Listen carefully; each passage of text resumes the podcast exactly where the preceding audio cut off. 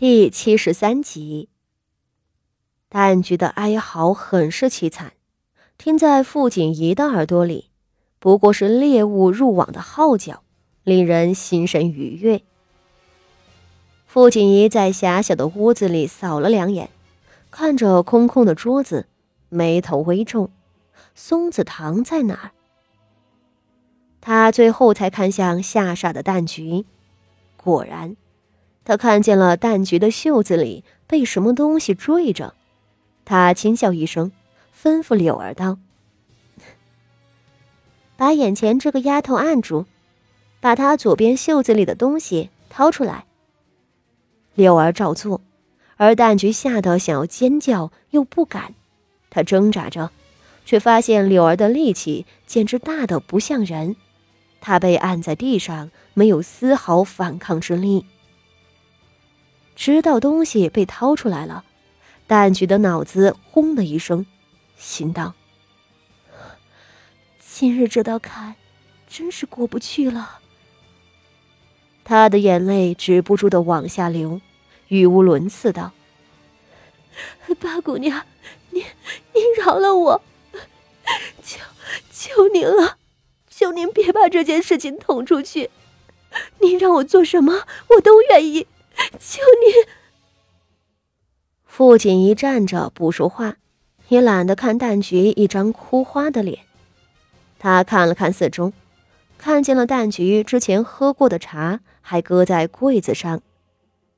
他走过去端起茶，又抓了一大把的松子糖丢进茶里，对柳儿道：“把这个杯子里的东西全部给他灌下去。”方才还痛苦求饶的蛋菊，他的声音在这个时候戛然而止。什么？八姑娘说什么？八姑娘并不是想把事情捅出去，按照家规处置自己，而是……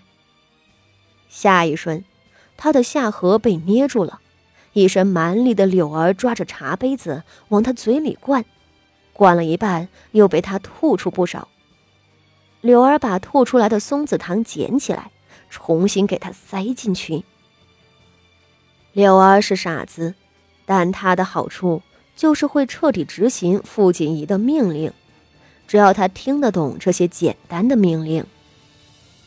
不约片刻，柳儿不辱使命，将杯子里所有的东西灌了个干净。他拍拍手站起来，用脚踩着蛋菊的后背。之后的事情就让傅锦仪有点恶心了。他看着蛋菊不断吐出黑血，手指在地上留下一道道划痕，最后大睁着眼睛断了气。傅锦仪挑了一挑眉，给了柳儿第二颗、第三颗银元宝。好了，事儿成了。傅锦仪笑着拍拍手。领着柳儿离开了下人房，剩下的那些松子糖被他连着盒子一块带走了。自始至终，他没有和蛋菊说一句话，也没有半分犹豫。他承认，蛋菊临死前的求饶很令人动心，只要能够活命，什么都愿意做。那就意味着蛋菊这个人，日后可以为自己所用了。但最终，傅锦仪没有接受这个条件。探菊这样的人，他可不敢用。谢氏收拢下人的手段，他是知道的。平日里忠心耿耿，伺候了多年，曾经立下过大功。下人们这些所谓的优秀品质，在谢氏眼里可不是能够被信任的条件。谢氏不相信忠心。不相信勤奋，只相信利益。他身边的人，但凡是被重用的，无不是一家老小都被谢氏掐在手里。蛋菊也不例外，她的妹妹是谢氏的三等丫鬟，母亲是谢氏院子里管花圃的婆子。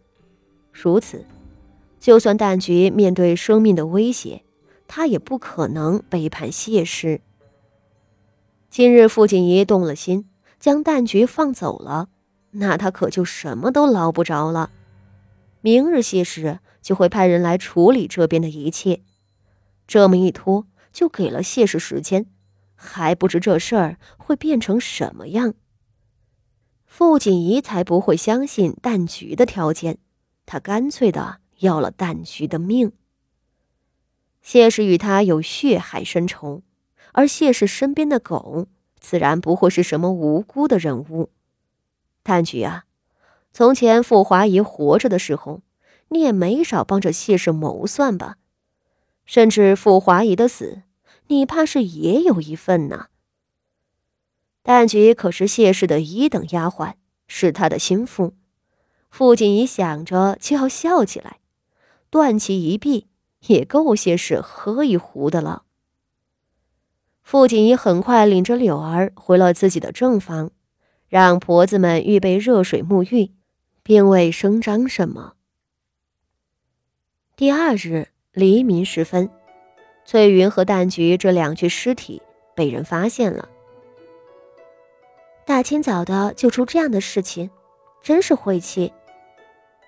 傅锦仪一臂细细的描着眉。